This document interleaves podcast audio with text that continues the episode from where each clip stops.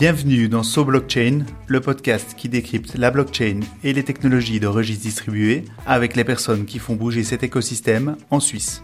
Je suis Anthony Lamy, entrepreneur et partenaire chez Weekend Group. Je suis Fred Dumonal, entrepreneur et formateur spécialisé dans le domaine de la blockchain.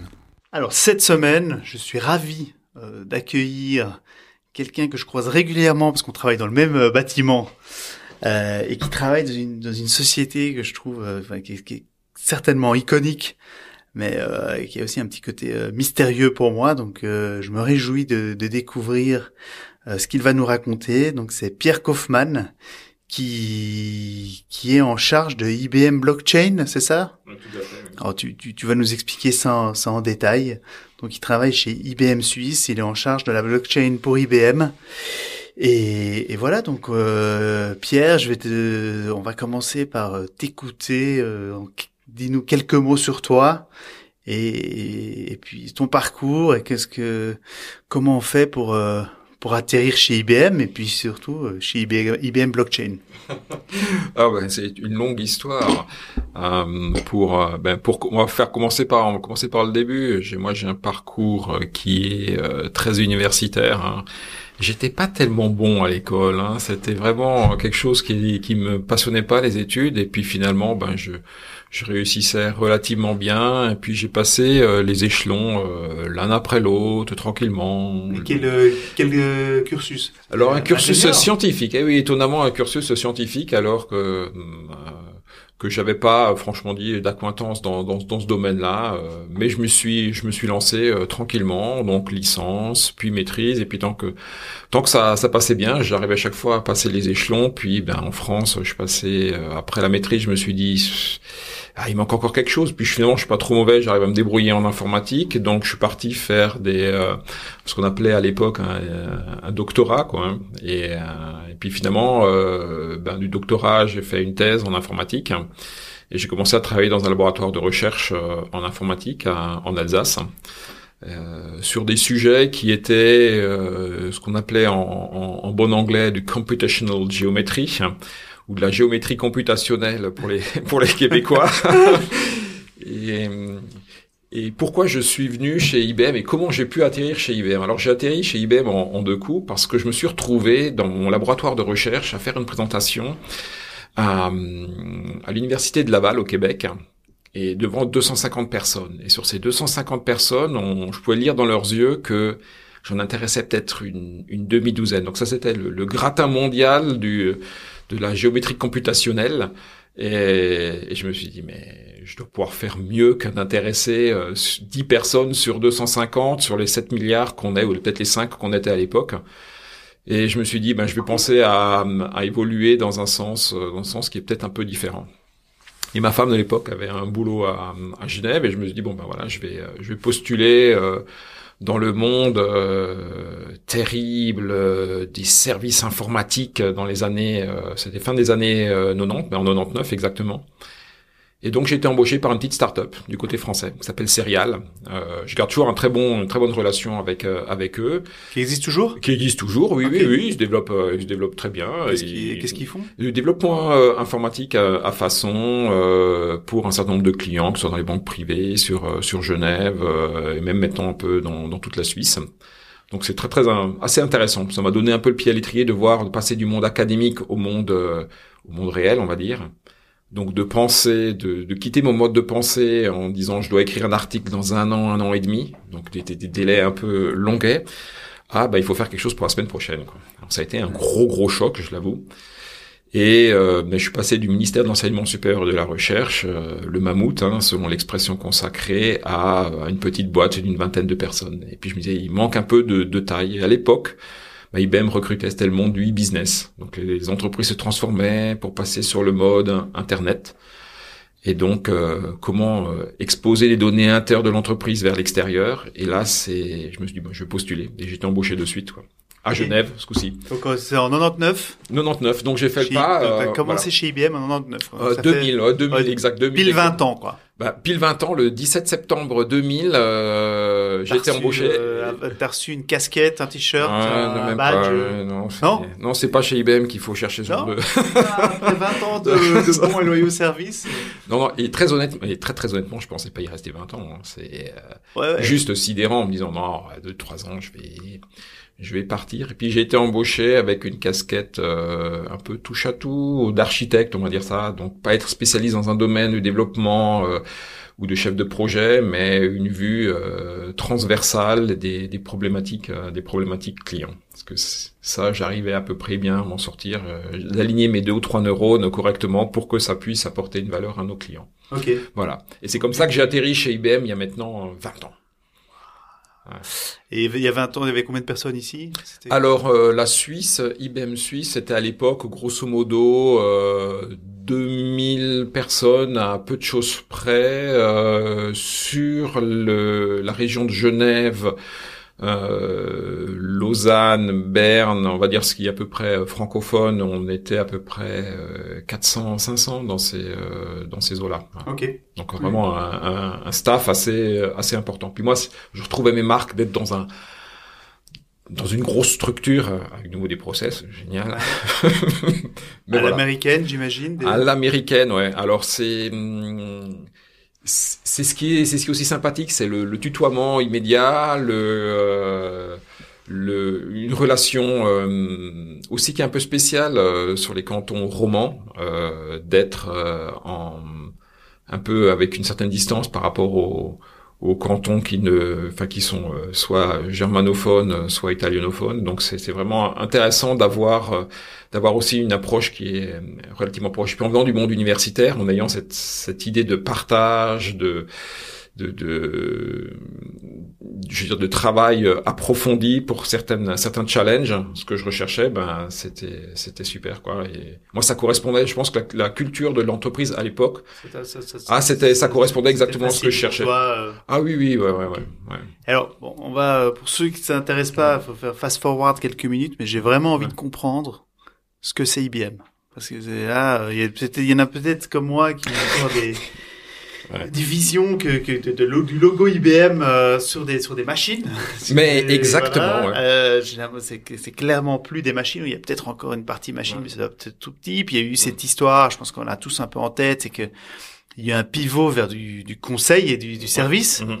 Donc raconte-nous, je sais pas si explique-nous. Alors en, en, en, deux petites minutes, je, je, quand je présente IBM, quand généralement je, on me dit mais IBM c'est quoi maintenant? Je dis mais où vous en êtes resté d'IBM Alors on me répond ben les imprimantes, euh, les laptops, voilà voilà ce qu'on ce qu'on me dit euh, ce qu'on me dit généralement. Oui, c'est vrai, il y a eu les laptops, euh, ThinkPad. Les euh, ThinkPad, oui, ouais. oui, oui, qu'on qu'on a revendu maintenant en 2005 ou 6 dans ces eaux-là. Enfin bon, il y a, il y a un petit un petit paquet d'années déjà.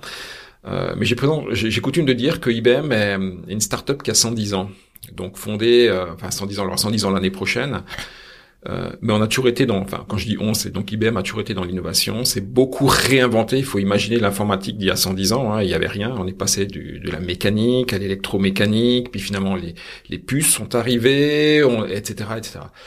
Euh, des inventions majeures. Hein. Euh, si aujourd'hui vous allez euh, au supermarché, euh, on trouve des codes barres sur tous les produits. hein. donc c'est une invention IBM. Ah oui? Oui. Ouais. La hum, base de données relationnelle. On en a fait un peu notre beurre pendant quelques années. D'autres ont pris le relais euh, depuis.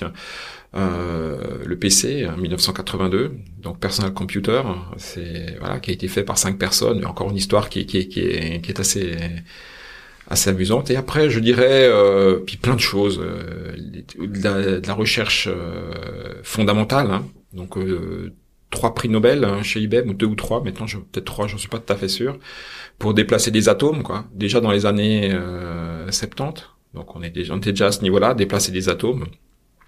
C'est quand même assez assez impressionnant. Donc à Ruchlikon, donc à Zurich, hein, en Suisse. Donc on peut être fier de Ah ouais. on peut être fier de ça de, de, de notre côté. Euh, le travail sur les fractales pour ceux qui ont fait un peu de mathématiques. Benoît Mandelbrot était donc qui a découvert un pan des, mathém- de- des mathématiques, hein, qui était un, un IBMer. Donc il y a vraiment eu des, des, des beaux euh, des beaux spécimens euh, qui ont qui ont travaillé. Puis après un peu une période de comment dire traversée du désert pour pour le pour, pour le moins, on va dire jusque dans les années 2000, qui était un peu e-business, mais on a pas franchement dit été super successful. Et puis on est revenu euh, sur le, le, devant de la scène dans les années 2010-2011 avec la partie intelligence artificielle. On est sorti de ce AI winter, comme on a coutume de dire. Hein. Euh, avec euh, les résultats qu'on a pu avoir en, en, jouant, en faisant jouer un ordinateur, Watson. C'était son nom à l'époque, hein, le jeu Jeopardy américain où on a la réponse, faut trouver la question dans, et là qui est vraiment dans tous les domaines. Et là, on a battu les, la personne qui a le plus le plus grand nombre de victoires et la personne qui a accumulé le plus de gains, je crois plus que 2 ou 3 millions de dollars en gains dans ce jeu-là. Donc c'était euh, donc IBM a diversifié, s'est séparé d'une bonne quantité de ses euh, de ses amours euh, ou de ses origines, les serveurs moyen de gamme parce que devenu commodity, euh, les laptops parce que devenus commodity, les printers parce que devenus commodity, les imprimantes, pas les, ouais, les imprimantes aussi, les la partie euh, aussi euh, point of sale, donc les, les, caisses, même si on a encore en Suisse, vous allez voir, hein, tu passes ton code barre et puis tu as le logo IBM parfois sur des caisses, hein, okay, caisses okay. Ouais. Donc on en est, euh, ce qui existe encore. Alors la, la, marque, elle est, euh, enfin, nous appartient plus euh, de ces, mais ça reste du matériel, on va dire flagué, euh, flagué IBM. Donc tout ce qui est devenu commodity, ben, on a dû se réinventer au fur et à mesure. Hein, au cours des 110 ans, ben, ce qui devient mainstream, on le quitte et puis on essaie toujours de rester en, en haut de la vague. Hein, on surfe en haut de la vague. On ne veut pas descendre en bas euh, et se, se, chamailler avec des gens qui font vraiment que du commodity. Ouais. J'essaie de traduire. Vous êtes plutôt B2B euh, que B2C. La, ouais. la, la démarche que, que l'on a, la devise que, que l'on a chez, chez IBM, qui est probablement pas connue, hein, c'est de, de faire ce monde une meilleure planète et euh, rendre nos clients euh, rendre nos clients meilleurs. Il euh, faudra traduire ça en anglais pour que ce soit correct, mais je veux dire, faut que ça sonne mieux en tout cas au marketingment parlant.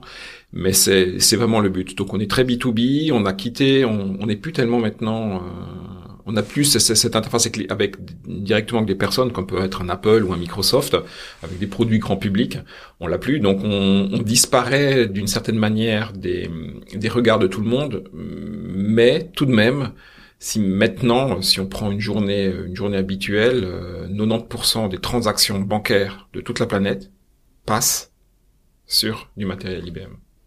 90%. Donc c'est quand même énorme. Okay. Donc voilà. Et donc, euh, bon, c'est quoi Combien d'employés Alors aujourd'hui, c'est euh, alors je, je, dirais entre 350 et 400 000 selon les variations saisonnières. Hein, ouais. bon.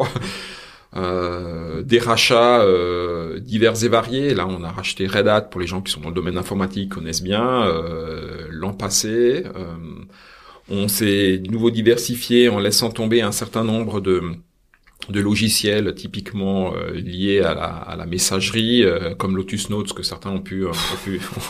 voilà, ouais, voilà. Ouh là là, c'est pas les ça meilleurs. c'est que rien qu'en disant le, le, les mots, les gens ont mal.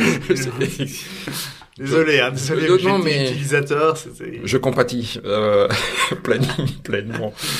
Euh, le voilà donc il y a un certain nombre de choses qui évoluent. On a racheté des compagnies dans le domaine qui étaient ce qu'on appelle X, enfin la partie euh, euh, relation client, design thinking et toute cette mécanique-là. Euh, une compagnie qui s'appelle Blue Wolf qui travaille beaucoup avec Salesforce, qui est le partenaire privilégié de Salesforce. Donc on est euh, on est vraiment un gros gros acteur du, du marché de l'intégration de Salesforce dans les entreprises. et des, des, achats qui sont assez assez exotiques, mais j'explique pourquoi ils, sont euh, ils sont importants pour nous aussi. On, on a racheté maintenant 2016, je crois bien, euh, The Weather euh, The Weather Company. Donc The Weather Company, qui parle pas beaucoup aux Européens, mais euh, donc c'est pas The Weather Channel la, télé, mais ce sont ceux qui fournissent les données à Weather Channel qui permettent d'anticiper euh, les conditions météo et d'avoir des capteurs et des satellites, euh, enfin les capteurs au sol et des satellites un peu partout sur la planète. Okay. Et très important, par exemple pour la navigation euh, transocéanique, euh, ouragan pas ouragan, ou pour les, les cultivateurs de vin, euh, va-t-il y avoir une euh, une chute de grelon euh, dans deux heures, dans cinq heures, dans trois jours, ce genre de choses. Donc des quantités de données monstrueuses. Le big data dans ces. Il y a plusieurs sociétés qui font ouais. ça. Il y en a qu'une. Vous avez. Alors aujourd'hui, c'est la plus grosse dans le monde. C'est la. Alors c'est le plus gros fournisseur de données de la planète. Ok. Mais donc euh, le matin, quand je regarde sur mon sur mon téléphone euh, la météo du jour, probablement ça va sourcer la donnée chez vous. Alors il y a Météo Suisse qui le fait, comme Météo France. Chaque pays a ce genre de d'informations. The Weather Company est présente dans quasiment tous les pays de la de la planète euh, avec des données qui sont bah, typiquement des capteurs qui sont dans des champs d'agriculteurs, les satellites et toute cette mécanique là avec donc ça c'est la capture des données, c'est très intéressant mais la valeur n'est pas dans la donnée, la valeur est dans la prise de décision.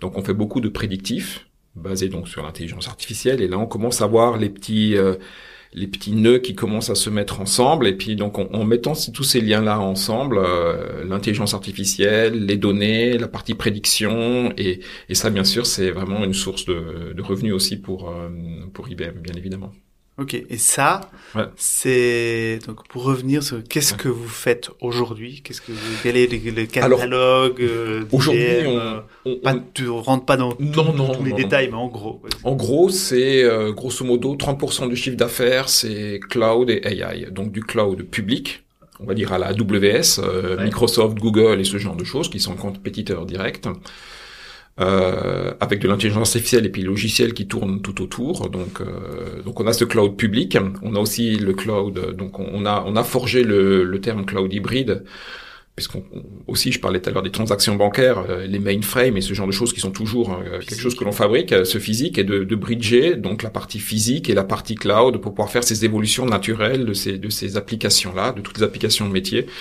et de faire euh, ça. Donc ça c'est 30% du business IBM. Ok, 30% du business et quand tu dis un mix cloud AI, comme vous avez toute cette cette capacité AI avec Watson, etc. Donc ça c'est peut-être si je viens chez vous versus euh, AWS ou Azure, il y a cette couche qui est déjà disponible. Euh, Exactement. Elle est, elle est disponible comme elle peut être disponible chez les autres. Hein. On est très très depuis maintenant 20-25 ans très open. Hein. On embrasse Linux très vite. avoir du cloud chez AWS avec bien une sûr. Watson dedans. Exactement. Voilà. Et ça, c'est ce qu'on appelle le AI Anywhere. Mm.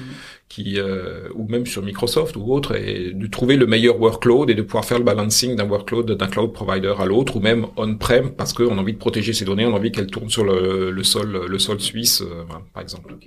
On-prem, ça veut dire euh, on-premises. Oui, merci, merci. On sent le, on sent le tech là. Ouais, désolé. Euh, ensuite, c'est à peu près un peu moins de 60% euh, du revenu qui est autour des services. Donc, service, c'est du consulting, euh, stratégie pur sucre, euh, développement applicatif, management d'applications, développement, enfin, développement de d'infrastructures pour des clients, gestion des infrastructures, tout tout ça. Donc là, on est sur le ouais, les, les, 150, 200 000 euh, donc, IBM. Donc 60%, et ça, ça peut être dit conseil, consulting euh, stratégique tous les domaines. Ça peut rester au niveau stratégique ou c'est toujours lié à un développement technique? Non, non, non, non. Ah, c'est, on a des, on, on, a des conseils qui est purement, euh, purement stratégique euh, sur euh, même le, le merge, merge and acquisition. Ah oui, on est concurrence McKinsey et autres. Oui, et Price et, et, on a racheté en 2003 une partie consulting de Price, hein, PricewaterhouseCoopers Consulting en 2003-2004. voilà, on, on, est en concurrence directe avec. Pur avec conseil. parfois une composante tech, développement tech, qui est, ou, qui pas. Ou pas. Ou pas, voilà. Et par contre, pas d'audit. Pas d'audit de, de, de, de, notre côté, en tout cas. Euh, mais voilà.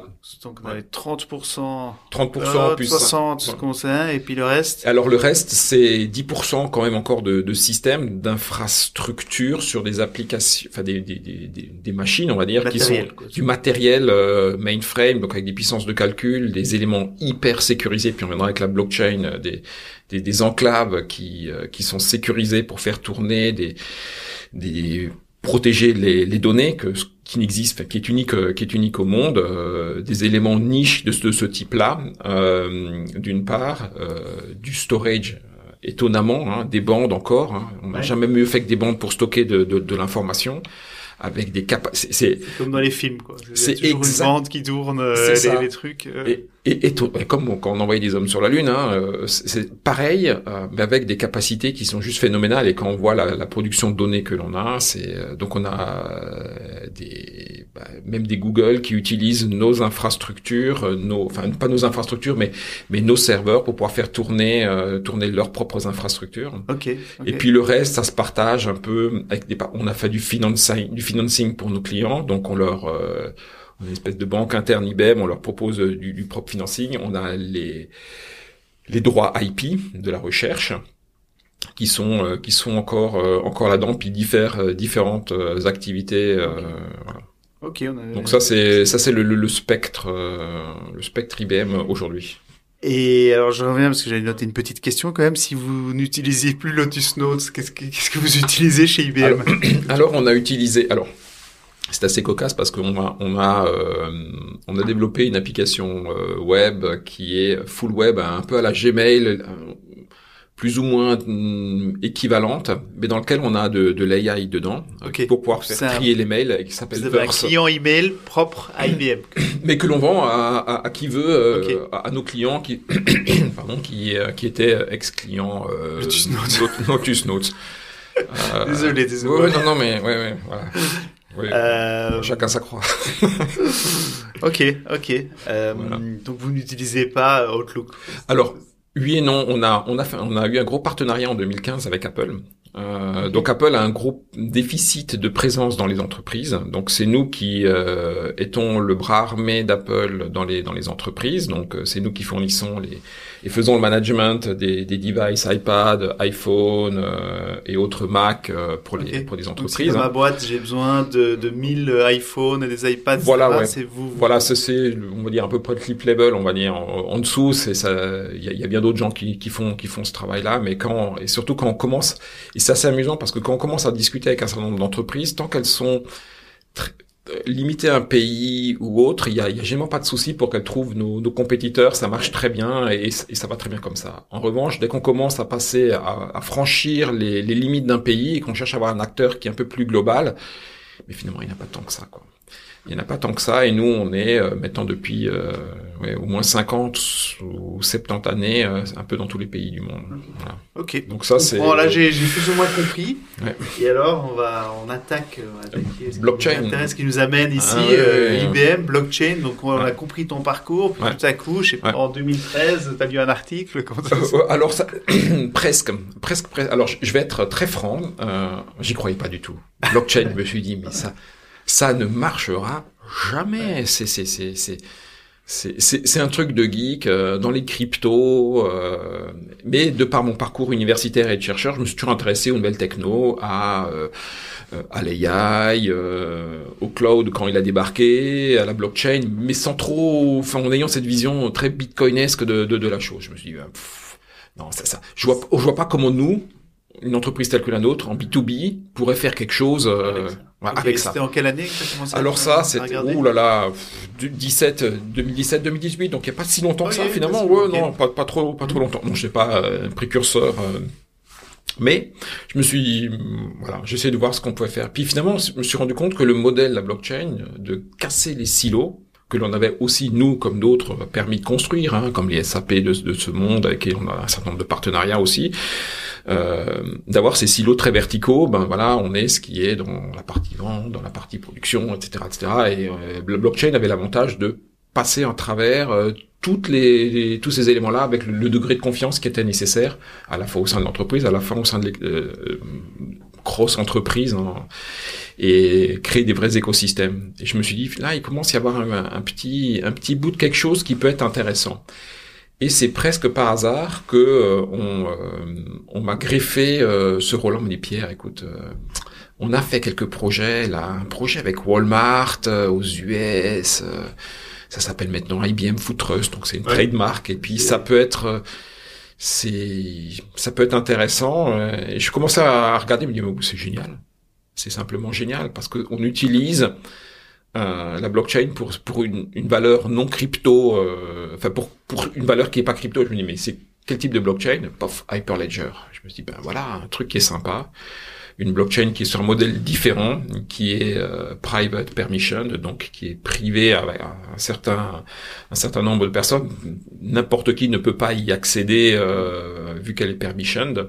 Donc il faut avoir le droit d'avoir d'utiliser pour pouvoir valider un certain nombre de transactions. Donc ça c'est la différence entre une blockchain publique hum. et une blockchain privée. C'est en gros le, le, système de fonctionnement elle-même, sauf sur une blockchain privée, on connaît tous les acteurs qui sont sur le réseau. voilà. Et, et, le fait de connaître ces acteurs-là, donc d'organiser ce ce, ce quorum de personnes ou d'entreprises qui travaillent, qui travaillent ensemble, permet ou évite ce que l'on peut retrouver dans quasiment toutes les blockchains euh, publiques ou même toutes, euh, cette problématique de consommation d'énergie pour valider des transactions et d'avoir à payer donc du gaz ou des éthers, enfin peu importe le, terme qui est utilisé dépendamment de la blockchain, mais d'avoir simplement bah, des machines qui travaillent, qui valident des transactions, qui sont d'accord sur le consensus, donc d'avoir euh, aussi une capacité de traitement du nombre de transactions qui est incomparablement beaucoup plus élevé sur ce genre de transactions.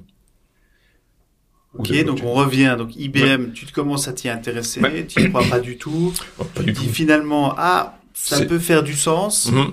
Et puis, puis toi, tu vas voir ton boss ici, ou c'est eux qui t'ont dit il y a peut-être un truc à faire Alors c'est, alors comme je suis un peu ce qu'on appelle un wild duck, quelqu'un qui est toujours, on n'arrive pas à me mettre dans une case, donc on s'est dit, ben, on a besoin de quelque chose qui traverse les, qui est un peu en amont, un peu en aval, plusieurs clients, plusieurs types d'industries, donc on va en prendre un qui est qui est pas trop bête, qui arrive à peu près à, à, faire quelque chose avec ça. Et puis, ben voilà, ça m'est tombé dessus.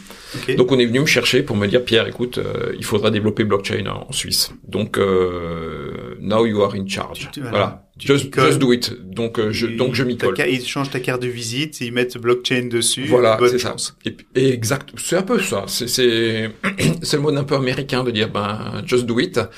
Et, et donc, sympa, c'est, ouais, et sans challenge sans objectif euh, ou que ce soit de vente ou de ou autre chose en me disant bah, vas-y euh, fais ce que tu as envie de faire. Donc et tout, tout seul au début tu étais le seul euh, non non il y avait déjà un certain nombre de personnes qui s'y intéressaient donc fédérer de nouveaux groupes et puis comme on est organisé comme je disais tout à l'heure il y a des gens qui sont plutôt dans, dans le cloud avec les, les offres que nous on peut avoir blockchain dans le cloud il y a des gens qui sont plus euh, dans la partie infrastructure, donc on a des solutions blockchain pour la partie euh, qui sont vraiment que de l'infrastructure. On a des gens qui font que du service, donc essayer de marier tout ça. Tu coordonnes.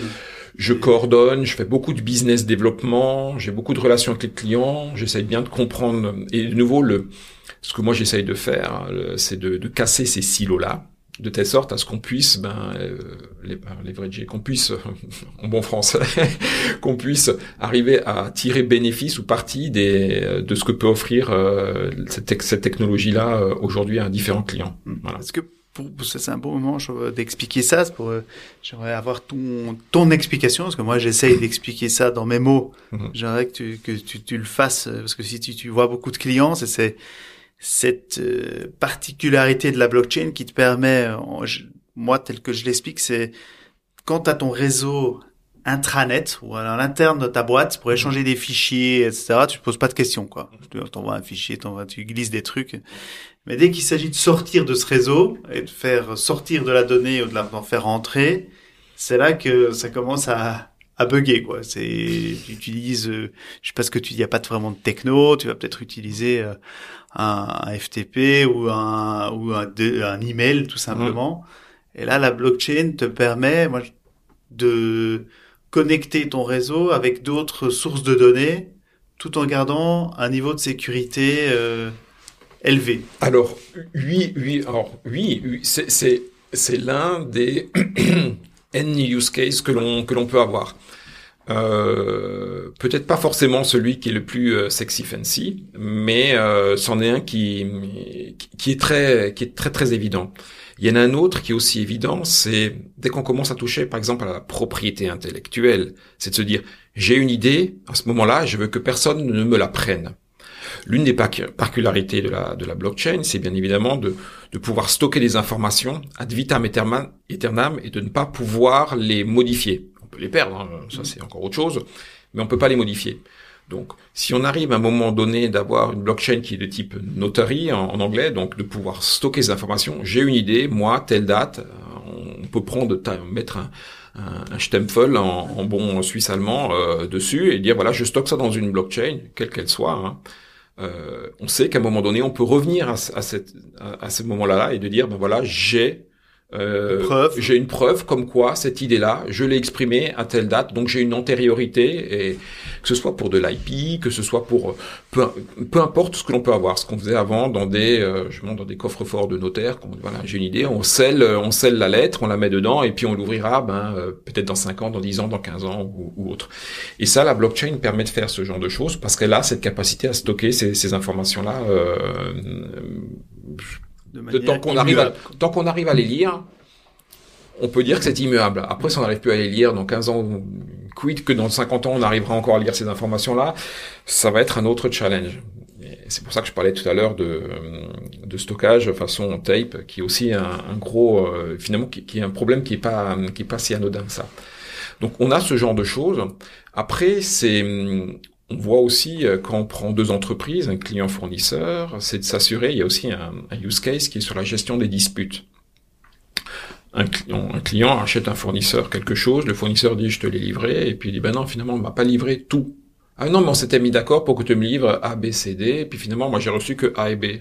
Et puis C je l'ai reçu cassé, puis D j'ai jamais vu. Et, donc, le fait de pouvoir à un moment donné stocker l'information du fournisseur dans une blockchain, en se mettant d'accord sur à la fois la délivrance, les critères d'acceptation des produits, bah, la bouteille de vin par exemple pas cassée, euh, ce qui paraît être une évidence, le prix, euh, les délais de livraison, ce genre de choses, on peut stocker cette information dans la blockchain. Les deux parties valident le fait que cette information est stockée dans la blockchain et le moment où il faut regarder, plutôt que chacun ne regarde que dans ses propres systèmes informatiques ou ses propres euh, documents papier, ben, ils peuvent regarder tous les deux sur la blockchain et donc on minimise le nombre de disputes. Le nombre de disputes aujourd'hui entre les entreprises, surtout avec le commerce mondial euh, tel qu'il est aujourd'hui, euh, est juste phénoménal. C'est une immobilisation d'argent, c'est une immobilisation des ressources, c'est une galère pour trouver l'information. Et donc la blockchain permet, parce qu'elle offre ce, J'enlèverai le terme sécurité que tu as pu utiliser, je mettrai le, terme de confiance. Si on regarde ce système, on, on, sait que si on a confiance dans les algorithmes mathématiques qui sont derrière, euh, ce que tout le monde pourrait, peut, peut, comprendre, on a confiance dans la donnée qui, qui va être que l'on va pouvoir lire. Et donc on a cette confiance-là. Et donc plutôt que de regarder ses propres systèmes, on va regarder un système tierce qui est partagé entre le fournisseur et le client. Et ça, c'est quelque chose qui est qui est qui est très très intéressant. Après, il y a d'autres use cases qui, euh, pas peut-être en évoquer. Euh, alors moi, j'ai vu il y a quelques use cases dont IBM parle, qui mhm. sont assez connus. Donc tu as parlé de la Food, Food Trust. IBM Food Trust. Ça c'est le cas d'usage, c'est quoi Alors le cas d'usage, c'est la chose suivante. On a commencé par être capable de faire des rappels de produits sont mes produits. Donc Walmart, c'est 3 millions d'employés. Hein. C'est pour donner la taille de, l'entreprise. Euh, donc tout un tas de supermarchés, à la Migros, Coop, Carrefour et, et, et j'en passe et les meilleurs. Euh, de se dire, ben, quand j'achète des, euh, j'achète à des centrales d'achat, ces centrales d'achat achètent eux-mêmes à des, à des grossistes qui eux-mêmes se fournissent un peu partout sur la planète, etc., etc.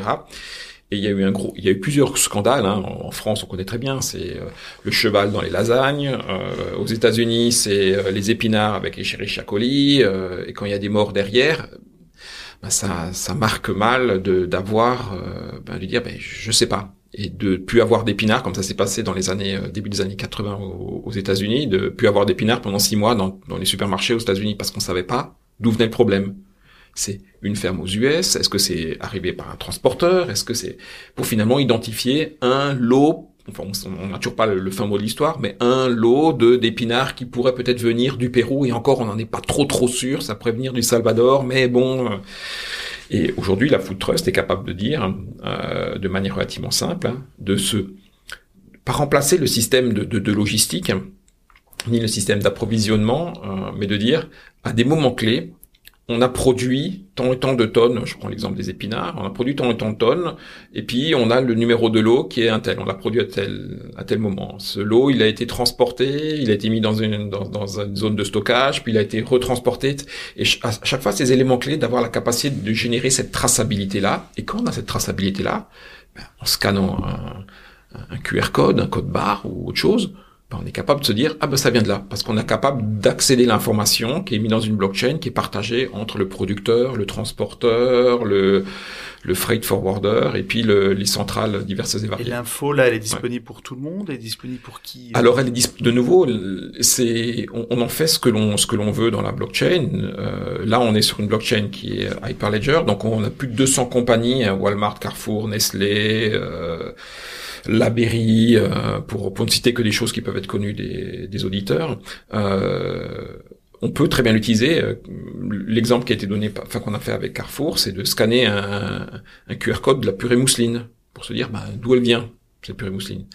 Après, ça devient aussi un argument marketing parce que c'est très intéressant de savoir d'où elle vient, mais qui est le producteur. Euh, Pierre-Paul Jacques qui a produit ces patates et puis c'est quel type de patates et puis ça m'intéresse de savoir et puis est-ce qu'il utilise des OGM est-ce qu'il utilise des pesticides ou pas. Il y a cette mécanique là et on a une société qui est basée à Genève qui s'appelle Farmer Connect qui eux l'utilisent euh, pour pouvoir euh, dans un dans un modèle sustainable euh, circular economy dans lequel on a la capacité, si toi tu as bu ton café euh, et que tu as l'application Farmer Connect et que le fournisseur de café est sur cette, euh, bah, il est sur Food Trust et tu as envie d'envoyer à, Pedro qui est à l'autre bout de la planète, euh, que ce soit au Ghana ou, en Amérique latine, tu as envie de lui envoyer 3 ou 4 dollars parce que tu trouves que finalement j'ai envie de participer un peu, de, de faire preuve de, de, de, de, bonne volonté et puis de l'aider à eux-mêmes se développer euh, et avoir une agriculture qui est plus sustainable Go, tu peux le donner et là, tu peux avoir un paiement qui va directement de toi, de ton téléphone, vers son téléphone à lui, sans qu'il y ait 36 000 intermédiaires au milieu qui prennent chaque fois 2, 3, 4 de, de frais. Donc, voilà le, genre de choses que l'on peut avoir une fois qu'on a établi une traçabilité.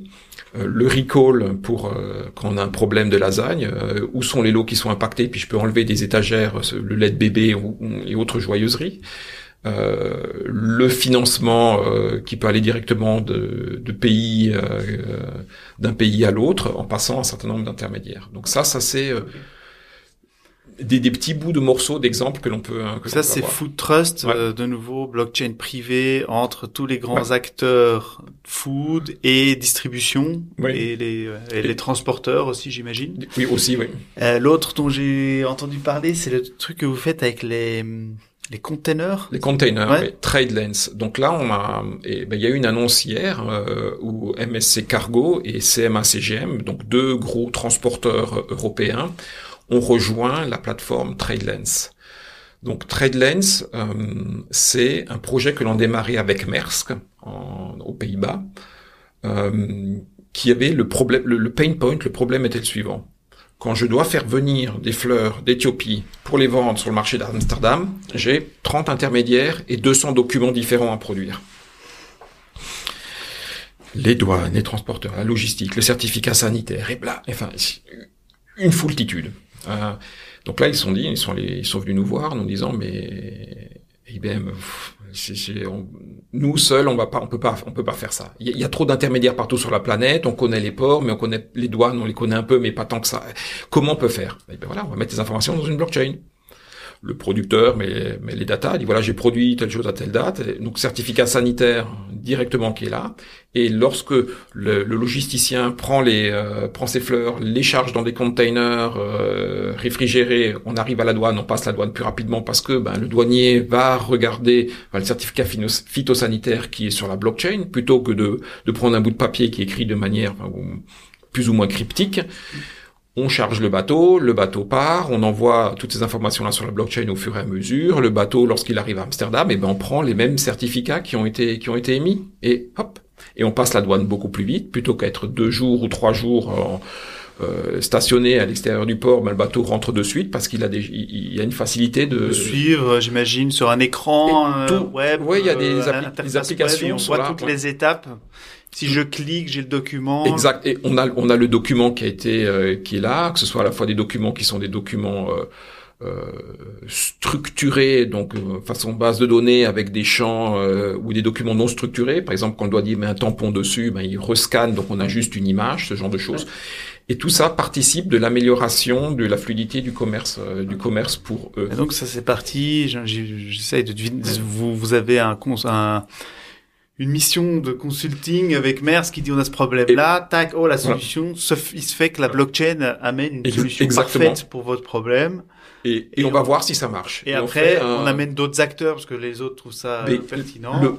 Et, c'est là où la beauté du geste, c'est que le modèle qui est derrière, donc on a fait cette partie consulting pour voir si ça a marché, on a construit un minimum viable product avec eux, puis ils se sont dit, ben, finalement ça marche bien, puis les douanes se sont dit, ben, nous ça nous intéresse parce que ça nous facilite aussi la vie, et puis les, les autorités portuaires se sont dit, ben, nous aussi ça nous facilite, ça, ça, donc tout le monde y trouve une partie, ça c'est très très important dans la blockchain, tout le monde, tous les acteurs du, de, de, de la chaîne y trouvent une valeur, si jamais monstrueux, mais si chacun y trouve valeur, qu'on aligne ce que je dis les trous du gruyère, et eh ben finalement ça passe, ça passe bien. Et puis ben finalement on en a fait un produit, on en a fait une société avec Mers qui s'appelle TradeLens. On peut aller sur tradelens.com et voir voir quand elle a été, enfin ça fait presque deux ans qu'elle a été montée. Euh, de ce tradelens.com, finalement, ben, euh, les gens rejoignent au fur et à mesure, et maintenant des transporteurs mondiaux, des dix gros transporteurs mondiaux, on en a huit sur la plateforme. Donc il faut savoir que les échanges de biens, là, les vêtements qu'on porte, qui sont sûrement fabriqués en Chine, ou les, téléphones que l'on a, ou autre chose, euh, le transport océanique par container, ça représente 80% du business mondial. 80%. Et actuellement, sur cette blockchain-là, TradeLens, uniquement cette blockchain-là, qui est donc private permission, on a 60% de ces 80%. C'est-à-dire 50% du commerce mondial sur une blockchain. Donc après, comme tout dans tous les modèles de plateforme, a priori, vous allez avoir tout le monde parce que c'est ça fait pas beaucoup de sens d'aller créer un truc. Oui, mais mais oui et non. Et, là et, c'est et c'est là où, où, le modèle euh, blockchain est très intéressant parce qu'on arrive à réunir tout un ensemble d'acteurs. Mais il faut pas non plus. Moi, j'ai beaucoup discuté avec le World Trade, euh, enfin WTO, enfin l'Organisation mondiale du commerce. Euh, c'est bien d'avoir des challengers aussi. Parce que si on n'a qu'une seule solution, on rentre dans un, dans un modèle monopolistique qui est pas non plus euh, forcément souhaitable. Hmm. Ok. Et, mais, d'un autre côté, si y a, si tu retrouves avec cinq solutions, bah, les mecs des douanes, les mecs, hein, ça, ça va pas non plus être. Euh, voilà. Mais si on a, si on a deux ou trois, et puis après il peut y avoir. De toute façon, on, il faut, faut pas se voiler la face non plus. Il y aura une solution qui sera une solution telle que TradeLens qui sera là. Il y aura peut-être un autre acteur euh, intermédiaire pour des peut-être du, cabotage plus local dans autour de, de l'Afrique ou autour enfin de l'Amérique latine ou autre part ou en Europe, enfin peu importe. Et puis il y aura une plateforme chinoise. Ça c'est clair. Donc on, on va on va pas y couper.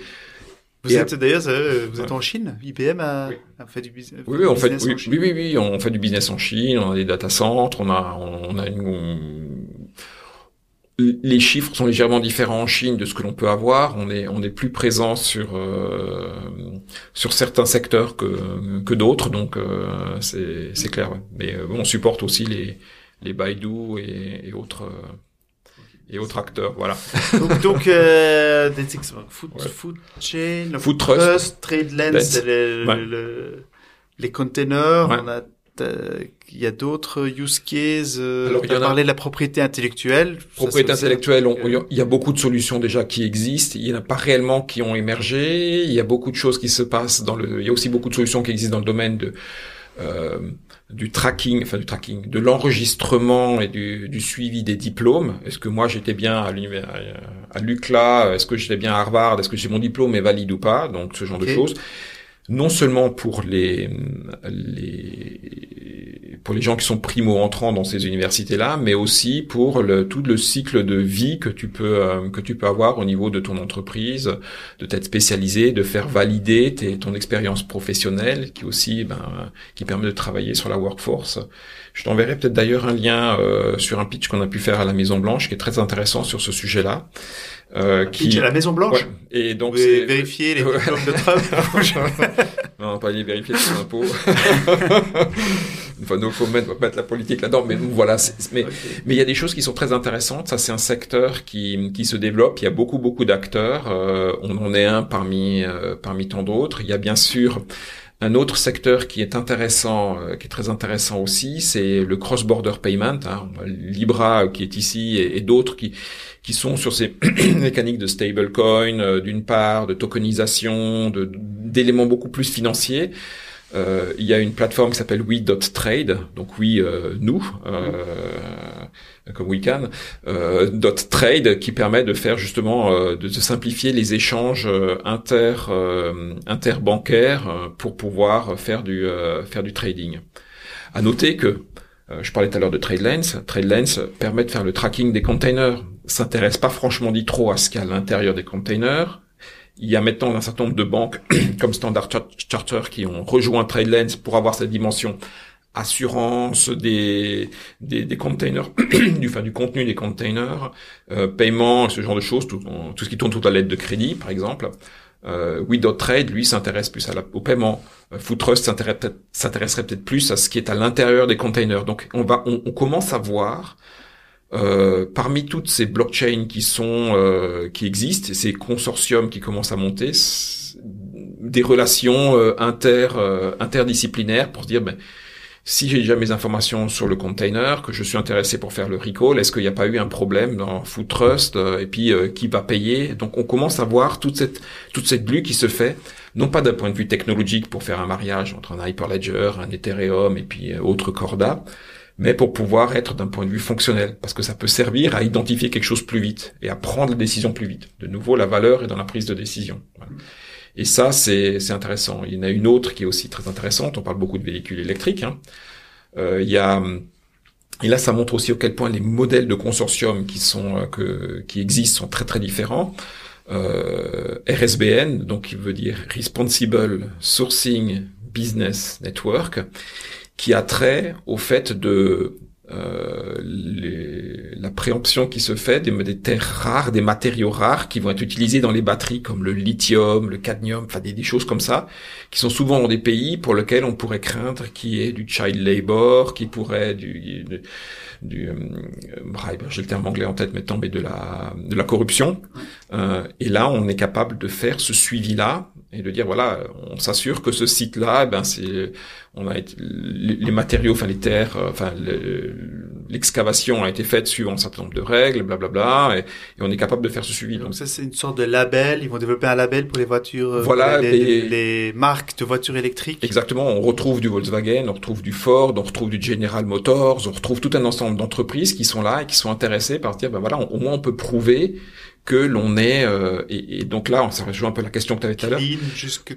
clean, sustainable, jusqu'à un certain point, jusqu'à ce que mesure. Donc on minimise le gap, on minimise l'inconnu. On n'arrivera jamais à zéro, mais on minimise le, le, degré d'inconnu. Et puis là, le fait que entre guillemets n'importe qui ou le simple le, le, le vulgum pecus peut aller interroger ces systèmes-là, même si c'est private permission, peut aller interroger pour extraire un certain nombre d'informations on ne saura pas combien de tonnes ont été extraites de la mine XYZ et puis est-ce que c'est allé chez Ford ou c'est allé chez Volkswagen? On n'aura pas ces informations-là parce qu'on protège les données grâce à la blockchain, mais on pourrait avoir un certain nombre d'informations de traçabilité euh, des données qui sont qui sont agrégées. Et, là, on génère une une autre dimension de la valeur. Et ce, et ce que l'on fait, c'est qu'aujourd'hui, euh, pour revenir à, à IBM d'une certaine manière, nous, on s'occupe uniquement de la partie hosting de cette plateforme-là mais c'est Chainyard, donc euh, concurrents à nous, hein, qui ont développé cette plateforme-là avec un certain nombre de constructeurs. Mais on participe de cet écosystème-là parce qu'on pense qu'il va fonctionner. Ok. Mais là, là, donc, mm. eux ont fait tout le développement technique, ils ont réuni les acteurs. Vous, vous êtes fournisseur de du hosting. Alors on, fait du hosting, mais pas que parce qu'on a participé dès le début dans la discussion que l'on a pu avoir avec ces acteurs-là, parce qu'on a cette présence-là vis-à-vis d'un certain nombre d'acteurs, de, grosses entreprises, parce qu'ils utilisent nos services depuis des, des décennies. Donc il y a ce côté en disant voilà on nous a utilisé Chainyard était là ça servait à rien de mettre les services d'IBM et puis Chainyard en, en frontal, mais la solution, on l'a montée, euh, on l'a montée ensemble. et c'est là où on a cette valeur-là. Ok, mm. ok. Et euh, d'autres trucs qui te viennent à l'esprit, ou peut-être des trucs futurs, parce que c'est vrai que, enfin, il y a des gens, les gens qui écoutent, je pense que les gens qui écoutent ont pas trop cette visibilité que nous on peut avoir. Moi, je suis plongé dedans, donc je lis beaucoup, donc je d'autres trucs qui t'excitent, tu dis ah ça ça commence à émerger, ça ça va venir, vas-y vas-y. Alors, je te sens chaud. Alors il y, a un bon, il y, a une bonne chose. On la, la blockchain, je reprends l'exemple de Tradelines ou de Food Trust, c'est beaucoup basé sur la digitalisation, la digital transformation, donc des entreprises de transformer les documents papier ou ce qui étaient les différents systèmes, de les, de les numériser d'une certaine manière ou de les transformer pour les mettre dans ce, dans ce gros euh, tube de données qu'est la, qu'est la blockchain.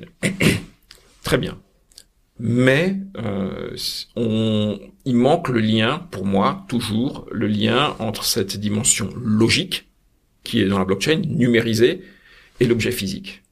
C'est pas parce que je dis que le poisson, euh, il n'a pas été décongelé pendant euh, quand il vient de Terre-Neuve jusqu'à ce qu'il touche le port de Brest que euh, que je peux le croire. Mm. Est-ce qu'il n'y a pas un senseur ou quelque chose qui peut me dire, voilà, qui fait une mesure physique et qui est dans le poisson ou à côté du poisson, ce genre de choses? Enfin, J'exagère. C'est flippant. Ça. Tu veux mettre un QR code sur tous les poissons. Non, mais on, on, commence à avoir un certain nombre de senseurs qui sont là quand on fait venir des. Je discutais avec un, une entreprise qui s'appelait euh, Swiss Shrimp, donc on fait des, ils font des crevettes en Suisse, hein, donc. Euh, parce que le, la mécanique est la suivante. Aujourd'hui, quand des fermes se sont construites, et c'est des fermes à dimension juste, c'est affolante, hein, en Thaïlande, dans ces pays-là, bah pour faire, quand on mange des crevettes, il n'y a pas de crevettes euh, dans le Léman. Hein. Enfin bon, donc quand on mange ces, ces crevettes d'eau de mer, ben qu'est-ce qu'ils font pour les faire venir de, de l'autre bout de la planète jusqu'ici? Ben ils les congèlent, ils les mettent dans des containers. Quatre mois après, elles arrivent chez nous. Ouais, mais est-ce qu'elles n'ont pas été décongelées entre temps ou pas? Mais si on était capable de détecter cette décongélation pour pour d'une manière ou d'une autre, euh... ça c'est plus euh, dans notre sujet là, c'est plus de l'IoT, c'est plus des, mais c'est de bridger mais c'est plus de bridger le gap entre l'IoT et la blockchain. Donc IoT, c'est Internet of Things, ce serait des petits capteurs que tu mets dans ton container qui, qui, qui, qui enregistrent la température. Par exemple. Exactement. Mais ces, ces, euh, ces capteurs-là, il faut non seulement qu'ils enregistrent la température, les chocs, éventuellement des positions GPS. Il y en a 36 000 qui existent. Euh, certains sont plus ou moins secure que d'autres, parce que tu peux très bien dire, voilà, euh, moi je suis propriétaire euh, de... Je m'en fous, hein, on peut les envoyer décongelés, hein, les, les crevettes, hein, il n'y a pas de souci. Et puis tout ce que je dis aux euh, je prends, je mets un frigo dans le container hein, avec une bonne batterie et puis je mets tous mes capteurs dans le frigo et puis mes crevettes à côté. Elles... Ok. Donc il y a un certain nombre, euh, ce qu'on appelle aujourd'hui des crypto encore, donc des capacités à marquer des produits ou être capable de reconnaître des produits pour pouvoir faire ce lien entre le produit et la blockchain. Je prends un exemple simple. Un, un sac de luxe d'une grande marque, par exemple une maison française, qui est fait en cuir le cuir est un produit naturel et il a sa propre, je veux dire, sa propre structure et on peut difficilement dire que c'est du cuir de crocodile, du cuir de vache ou de tel type de vache euh, en tant qu'être humain. Mais on a des moyens maintenant de mesurer et d'être capable de dire ça c'est vraiment du cuir de vache de et je peux certifier que ce sac est un sac authentique par exemple, l'alcool, pareil, on a la capacité aujourd'hui de vérifier pour euh, avec euh, des, gens, euh, c'est un produit qui va qui va exister relativement rapidement, avec lequel on discute déjà avec un certain nombre de clients, qui permet de vérifier si un liquide qui est transparent, par exemple de la vodka ou autre, c'est de l'eau ou de la vodka. Quand on regarde comme ça, tant qu'on n'ouvre pas la bouteille, bah, on a du mal à dire. Ouais. Et quoi, tu, tu, tu pourrais, et donc, tu, et devrais quand même ouvrir la bouteille et prendre un échantillon. Pas du tout. Eh non. Et mais justement pas. Et à travers la bouteille. À travers la bouteille, en regardant avec un smartphone, un iPhone à, à, à dessous, hein. En, tu scannes. Tu, bah, tu, on, on, met un petit device devant qui, qui, qui doit faire aller. Euh, euh, qui grand comme la comme l'objectif de la caméra ouais. et puis on est capable de dire est-ce que c'est de la c'est de l'alcool pas de l'alcool c'est de la vodka frelaté pas frelaté et ce genre de choses et et quel est le lien avec la blockchain? Le lien de la blockchain, c'est de pouvoir dire quand typiquement on arrive en, en, douane, est-ce que le produit que je suis en train de regarder, moi en tant que douanier, est-ce que c'est un produit qui est un produit euh, original ou pas? Ça permet en tant que consommateur, ayant passé après la douane, de se dire est-ce que moi ce que je vais acheter, c'est un produit qui est un produit originel ou pas? Est-ce que etc etc. Et on peut le faire pour tout un et, donc là, aller chercher cette information là, il faut qu'elle ait été stockée quelque part et qu'on puisse avoir confiance d'où blockchain. Et donc d'avoir cette liaison-là entre l'IoT et la blockchain est quelque chose que moi je vois.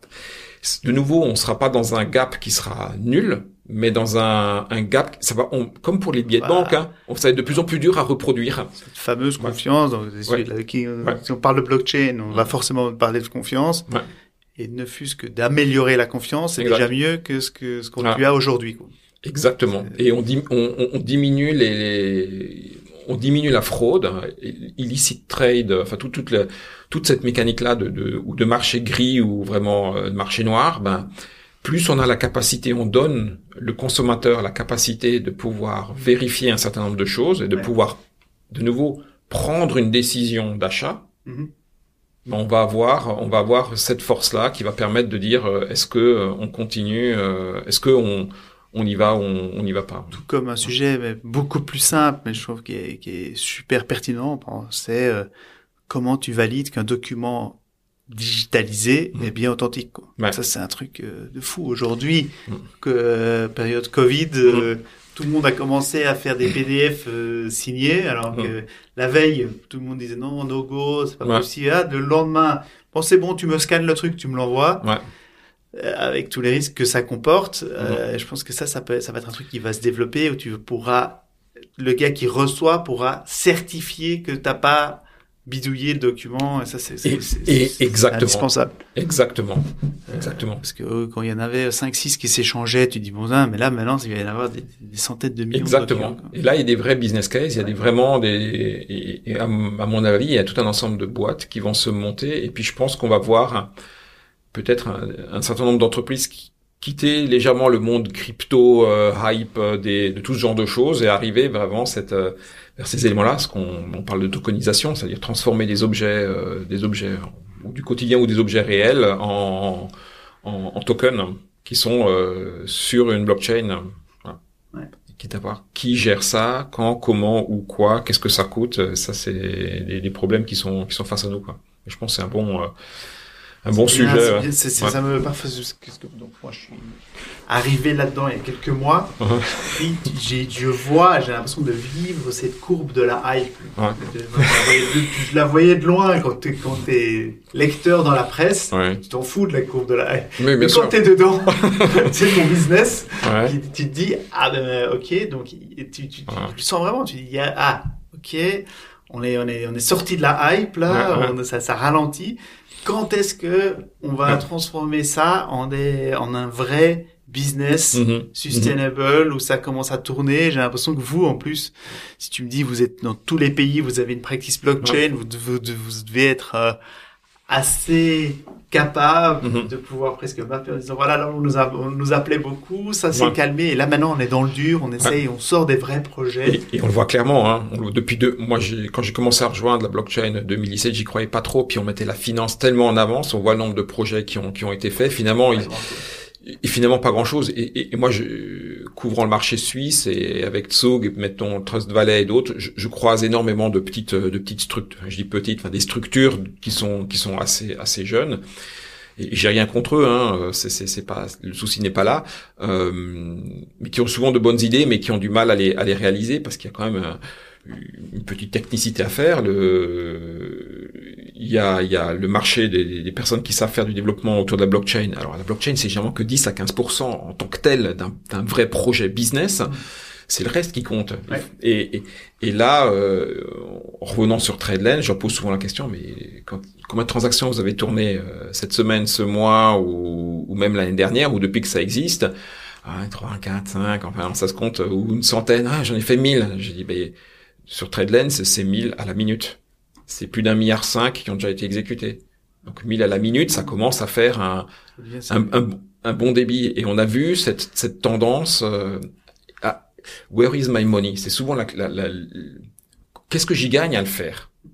Je m'optimise, ouais, mais si c'est pour aider mon fournisseur ou si c'est pour aider la personne qui est en amont ou en aval, on est tous en avant ou en aval de quelqu'un on n'a pas le choix. On transmet des données, des biens. Donc, il, y a un moment donné, ben, on est au milieu d'une chaîne. Et, là, la blockchain a vraiment toute ça. Et, c'est à force de travailler dessus et de, de, me projeter comme ça, je me dis, mais c'est c'est effectivement la révolution qu'on nous promettait il y a il y a 4 5 ans euh, qui commence, qui commence vraiment à, se, matérialiser. Ah, exactement.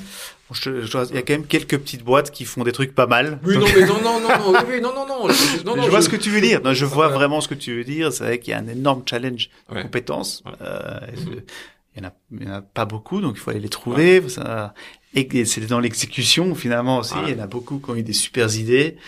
puis l'exécution, hein, bof. Et puis après, c'était de nouveau euh, ce truc de, de chaîne de la hype où des gars qui, étaient, qui avaient la super idée, qui l'ont eu il y a deux ans. Ouais.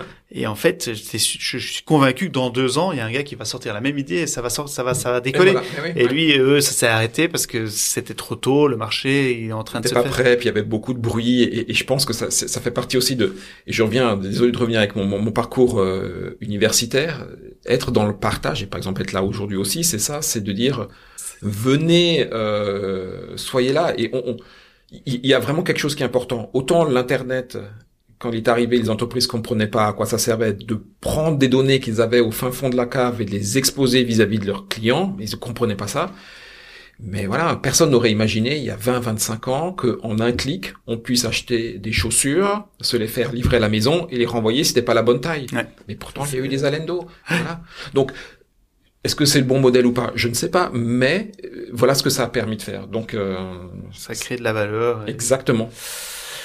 Top, top. On a fait un, on a fait un bon tour, je pense. Je sais Mhm. pas s'il y a d'autres choses que, que tu veux, que tu veux ajouter ou sur. Non, je pense que c'est... Euh, ouais, c'est... c'est- C'est bien. Je sens, je te sens toujours optimiste. Alors, Ouais. Et sur IBM et sur la blockchain. Donc c'est, c'est, Ouais. bien. Ça, ça m'encourage. Euh, alors moi, j'ai, on a toujours des petites questions de la fin. Euh, alors est-ce que tu aurais, euh, alors déjà si je suis, si je suis un jeune euh, aujourd'hui Mhm. en Suisse, soyons précis, euh, pragmatique, Mhm. ou en Europe, je m'intéresse à la blockchain. Qu'est-ce que tu lui donnes comme conseil? Alors aujourd'hui, euh, il y a la blockchain en tant que telle, en tant que techno, euh, de rester, euh, de rester bien, de rester relativement à jour et pas euh, de suivre. Alors, ce que je veux dire est un peu ambivalent, de pas suivre le chemin de la facilité, c'est-à-dire de partir sur des blockchains euh, privées parce que, enfin publiques, je excusez-moi, justement au contraire, euh, de partir sur blockchain publique parce que c'est simple de faire de l'Ethereum en quatre clics, on, on y arrive c'est de se poser, c'est la question où, sera vraiment le gros business, le gros business demain. Euh, Pour moi, les cryptos, j'y crois jusqu'à une certaine envergure. Mais il y a tellement de monde, il y a plus de 1000 startups qui sont là-dedans en Suisse. C'est prendre le contre-pied, se dire voilà, d'avoir le bon business model. La, tech- la, la blockchain aujo- aujourd'hui, euh, on se retrouve avec, euh, si on prend euh, Hyperledger, c'est à peu près euh, un tiers des projets sur la planète tournent avec de l'Hyperledger. 20-25% avec de, de, de, de l'Ethereum et puis le reste c'est, un mix au mélange de, de, de- d'une centaine de, de choses différentes. ouais. D'ailleurs, j'en profite pour faire une petite question. À partir, je me rends compte, j'ai oublié de demander. Hyperledger, il y a des liens avec IBM, il n'y a pas vraiment de lien. C'est quoi le lien Alors il y a, alors Hyperledger n'est pas IBM et, et vice Hyper- versa. Hyper- Hyperledger, c'est c'est open source, indépendant. Linux Foundation. Voilà. Et Hyperledger, c'est un gros chapeau dans lequel on va retrouver du Hyperledger Fabric, du Hyperledger, etc., etc. Un certain nombre de, de projets euh, communautaires sur lesquels les gens peuvent participer.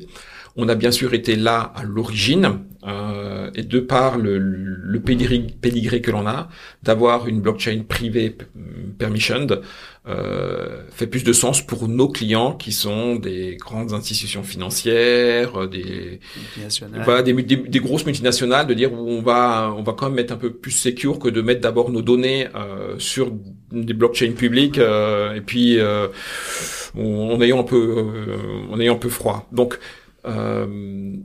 on travaille beaucoup, on a énormément de personnes qui travaillent hein, euh, sur Hyperledger, qui font le- la maintenance du code et le développement du code, mais au même titre que euh, un, euh, un JP Morgan ou En mode open source, quoi. En- ah oui, c'est full open source. Voilà. Ah oui, oui, non, non, non, euh, là, donc, clair. vous êtes oui. un des participants au Ouais. projet. au projet, voilà. Et, Je clarifie parce Ouais. que parfois. euh, non, non, non, non, c'est clair. Non, non, on participe. hein.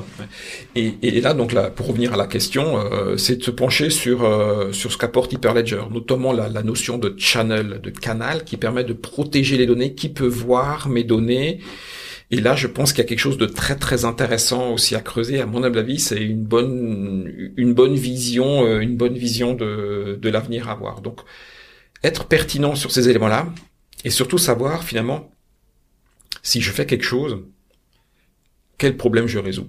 Et ça, c'est la question qu'on a. S'il n'y a pas de s'il n'y a pas de use case, et des use cases, on peut en inventer. Puis je, je, je, les gens peuvent me contacter sans problème pour euh, pour leur dire est-ce que le use case il fait du sens pour moi ou pas. Et on contacte, on contacte sur LinkedIn. Sur LinkedIn, Pierre Kaufmann. voilà, Pierre Kaufmann IBM. Donc deux F, deux N. Hein, ah, c'est un nom alsacien. Ne pas oublier les. on le mettra dans le titre du, du podcast. Exactement. et, et, et d'avoir cette, cette mécanique là de, de, de pouvoir challenger le, le, use case et à partir du use case se dire maintenant ça fait du sens de le faire. Est-ce qu'il y a un business case derrière? Est-ce que quels sont les acteurs qui peuvent en bénéficier? Mais on reste sur quelque chose qui est relativement traditionnel. La blockchain donnant la dimension de on garde des données ad vitam aeternam, l'immutabilité, et on génère de la confiance, de la trust parce que ben on peut regarder ce système-là et on peut avoir confiance dans, dans les données qu'on est en train de lire. Voilà. Ok. Euh, un T'as un livre à recommander, pas spécialement sur la blockchain, mais un truc disant, tiens, ça fait 20 ans que t'es dans la tech chez IBM, je suis intéressé de savoir si t'as un livre à recommander. Alors, un livre, un, un, livre, moi je suis accro, euh, accro de BD, moi. Ah Donc, ouais euh, voilà. Euh, et, et, et, je suis un, un fan de, de Blake et Mortimer. Ok. Voilà. Et c'est, euh, que je relis de temps en temps. Alors c'est vrai qu'il faut avoir un La marque jaune. La marque, la marque jaune, exactement. Le secret de l'espadon. Euh, donc il y a, il y y a, voilà, c'est, c'est, c'est. Ah ouais, c'est marrant parce que ouais. là tout à coup je dis tiens un livre recommandé. Je me dis tiens euh, il y a un mec chez nous qui a sorti un super bouquin business. Je, je sais pas, j'ai pas de réponse. Et je me dis tiens c'est hyper c'est hyper intéressant parce que je me j'espère qu'il y a quelques jeunes qui nous écoutent euh, parce que la BD, j'ai l'impression qu'aujourd'hui, c'est plus du tout un sujet pour les jeunes. Quoi. Non, bah oui, mais voilà. Je, alors que c'est topissime de lire une BD, moi. Je et, ah oui, et puis c'est voilà. Donc euh, ouais, ouais, ça c'est un, je, je vais arrêter. Ne, ne, donne surtout pas une reco business. Je veux allez, allez, euh, si vous avez jamais tenu une BD en main, ouais. allez trouver une BD. Voilà. Ouais. Euh, ah, c'est un, plaisir. Et là, tu te prends la, la collection. C'est ça qui est chouette, c'est que tu, tu as vraiment envie de manger toute la collection. T'en lis pas une de un des Black Mortimer. Ouais, ouais, ouais. Ouais, c'est c'est non c'est c'est vraiment c'est vraiment très très très bien très, très, très bien j'aime beaucoup ça et, et est-ce que tu as une app à recommander? Parce qu'on est quand même euh... alors déjà je peux est-ce que je peux ouais, tu t'avais parlé que vous êtes copain avec Apple donc je me dis Pierre ouais. utilise un iPhone oui bah oui bah c'est qu'est-ce qui est comme app que, que tu dis tiens ça ah, c'est pas mal alors je, je vais faire la réponse un peu tarte à la crème celle qui celle qui reste à inventer euh, très très honnêtement le il y a quelque chose que l'on que moi je cherche depuis des années des années que j'ai pas réussi encore euh, encore à trouver euh, c'est vraiment cette, euh, cette cette application qui me permettrait de enfin vraiment une application métier qui me permettrait de de, de suivre ben, la discussion que l'on a pu avoir les de de prendre des notes, d'avoir, d'écouter ce que je suis en train de dire, mais avec la réglementation, enfin la, la protection de mes données, euh, et de pouvoir dire voilà maintenant ce qui est ressorti de cette euh, de cette discussion là qu'on a pu avoir, qui est une discussion, un échange, un échange ouvert, ou alors euh, un feedback que qu'on me fait sur ce que j'ai pu réaliser, ou un feedback que moi je fais à quelqu'un d'autre pour dire voilà de capturer cette connaissance là, et à partir de cette connaissance là se dire ben, comment moi je peux en tant qu'être humain, euh, mieux évoluer, me dire, bah tiens, voilà, j'étais euh, trop long, trop court, je me suis trompé là-dessus, j'ai mal fait ceci, j'ai mal fait cela, j'ai été trop cassant vis-à-vis d'une personne, et, et d'avoir ça. De, une sorte de coaching, et une voilà, app de coaching. Une app de coaching dans, dans, dans ce monde-là. Il en existe des, des mais j'ai, j'ai pas encore trouvé quelque chose qui soit, mmh, ok, qui soit là, top. Voilà. Ça c'est, ça c'est, je cherche vraiment. Je, quelque je m'attendais pas du tout à ça comme réponse. Voilà. Et, non, si je, et, et dans les apps existantes, Qu'est-ce que tu dis? Tiens, ça c'est vraiment une app que j'utilise souvent, pratique. Strava. Ouais, ah bah voilà. Strava, voilà. Strava, euh, je suis Excellent. accro, accro du VTT encore, j'en fais, j'en fais pas mal, euh, que ce, toute, dans toute saison. Euh, et, et, et mais alors, il faudrait améliorer. Un peu. Il y a quoi Je discutais avec une personne de Strava il y a, il y a maintenant quelques quelques temps. L'ancien CEO qui a quitté très, c'est un très bon, bon copain moi. Ah bah, bah voilà. Et je, vais, je vais lui envoyer un petit message. Ouais. Et alors, ça me permet de poser cette question. Euh, ils ont, ils ont basculé de modèle là. Mmh. Euh, tu payes, tu payes Non, je paye pas. Non, je paye pas. voilà, là, je pense qu'on a tout est dit, tout est dit. Moi, je suis très, je n'étais pas convaincu. Lui, il a quitté. Je pense que en fait, euh, je crois que c'est pas un secret qu'il n'était pas super convaincu sur le move de basculer, ouais. en, de forcer tout le monde dans ce truc ouais. payant. Ah c'est pas facile. Le, le, monde des apps, le monde des, des services internet, c'est pas facile. Tout le monde a cette attente que il faut que tout soit gratuit gratuit, mais il faut qu'il n'y ait pas de pub. Il faut... À un moment donné, les gens ont perdu le, la notion. En fait, il y a, à un moment donné, il faut bien payer euh, quelqu'un quelque part. exactement. Ouais. Et, et, là, ils ont quand même pivoté dur sur. Oui, oui, très dur. Ouais. Et, c'est ça qui est un peu. Euh, je me demande, d'ailleurs ce qui va se passer. Est-ce que les gens vont rester sur ce travail? Parce que la marque est super, l'app ah est super, ou est-ce que finalement, il n'y a pas, il y a pas l'alternative parfaite, mais ce serait, c'est une belle opportunité aujourd'hui. Si exactement. Ouais. Moi, j'ai de bonnes idées pour. Euh... Ah voilà, voilà. Qui peuvent être, qui peuvent être sympas à faire. Euh...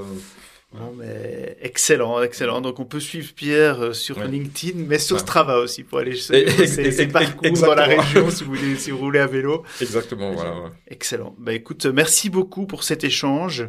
On mettra tous les liens, etc. sous le dans les notes de l'épisode. Et ben écoute, euh, à vous tous, à tout bientôt. Ben, merci, euh, merci à toi. À bientôt. Salut. Bravo, vous avez écouté ce podcast jusqu'au bout. Merci d'en parler autour de vous et de donner une note. 5 étoiles, si possible, sur votre plateforme d'écoute favorite. Le Studio.0 et ce podcast sont réalisés grâce au soutien de l'école Créa Genève et de l'agence Wow, une des meilleures agences. Voire la meilleure agence en marketing digital dans la région. Tous les liens mentionnés dans ce podcast ainsi que ceux vers nos sponsors se trouvent dans les notes sous cet épisode. Merci Fred. Merci Anthony. Ciao.